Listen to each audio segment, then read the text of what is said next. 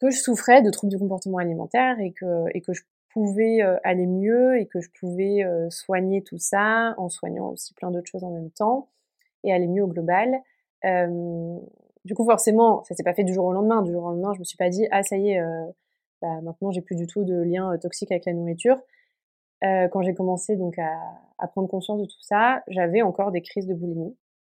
Et donc en fait, quand je me retrouvais à faire ces crises de boulimie, j'en prenais conscience, je le conscientisais, je me disais ok, là, ce que tu es en train de faire, c'est euh, toxique.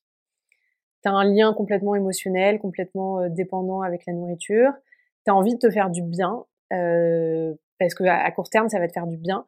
Mais après, tu vas te sentir mal, tu vas, tu vas te sentir coupable, tu vas avoir honte, euh, tu vas te sentir mal physiquement, émotionnellement, etc. Et sur le long terme, tu te sentiras toujours mal. Donc je mettais de la conscience là-dessus. Euh, J'essayais pas de m'en empêcher parce que c'est impossible de s'en empêcher et euh, se dire euh, non, le fais pas, le fais pas, le fais pas. Ça peut encore plus nous mettre dans le stress et l'anxiété. Et donc voilà, quand j'avais envie euh, de manger plein de trucs et de me faire plaisir et, et dans des quantités qui allaient me faire du mal, bah, je le faisais, mais je mettais vraiment de la conscience dessus. Et c'est là où j'ai commencé à changer ce rapport-là avec les moments où je le faisais. Je mettais de la conscience dessus.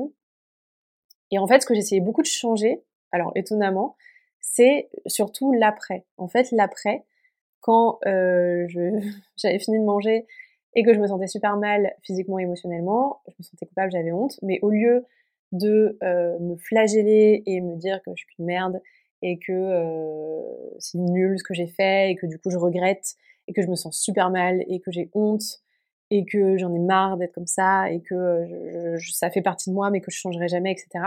Au lieu de me dire tout ça, je travaillais à déconstruire la culpabilité. Genre, ce qui était le plus important pour moi dans ces moments-là, c'est de ne de baisser l'intensité de la culpabilité et de la honte pour remplacer cette culpabilité et cette honte par de la bienveillance et de la compréhension et de la patience. Waouh, j'ai envie de pleurer. Euh... Waouh, c'est je, je l'émotion arrive, je m'attendais pas du tout. Euh, ça m'émeut en fait et c'est cool. Euh, avant, j'étais hyper coupée de mes émotions et j'étais beaucoup dans le mental. Et là, aujourd'hui, je fais beaucoup de travail pour me relier à mes émotions.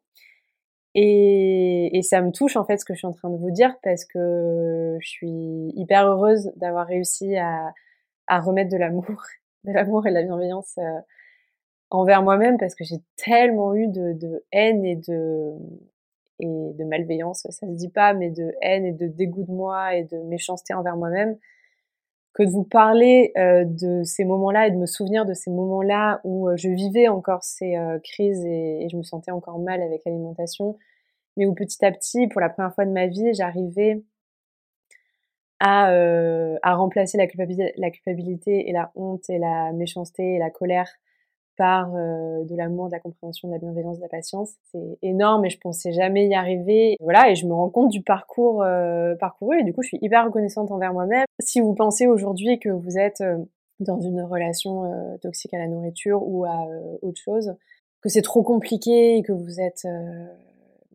qu'il y a plein de contraintes, même techniques, financières, matériel qui vous empêche euh, de penser qu'un jour bah, vous allez arriver à vraiment avancer, à vraiment vous en sortir et à vraiment vous libérer de toutes ces euh, de toutes ces chaînes parce que c'est vraiment des chaînes et des poids et des boulets qui nous empêchent d'avancer, de vivre notre vie euh, comme on l'entend et de retrouver vraiment une liberté pour vivre de manière épanouie. bah, j'ai juste envie de vous envoyer ce message d'espoir où moi j'ai vécu ça pendant très très très très longtemps, pendant toute ma vie d'ailleurs.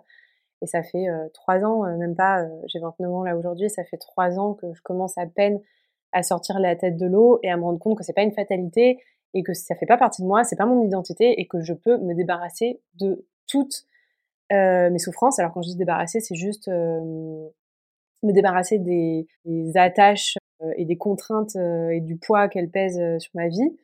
Et elles font toujours partie de moi et je les accepte avec bienveillance et je me dis que qu'elles ont contribué à ce que je me développe euh, sur plein d'autres choses et, euh, et que je devienne la personne que je suis aujourd'hui.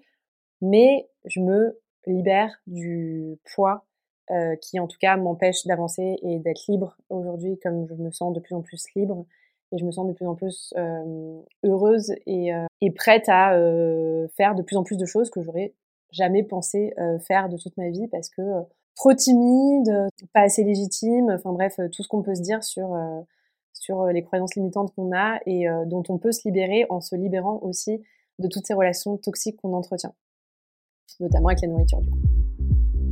Si cet extrait t'a plu, tu peux t'abonner directement sur l'application que tu es en train d'utiliser et activer la cloche pour être alerté dès que l'épisode complet sortira ainsi que les prochains épisodes. À bientôt sur le podcast et alors.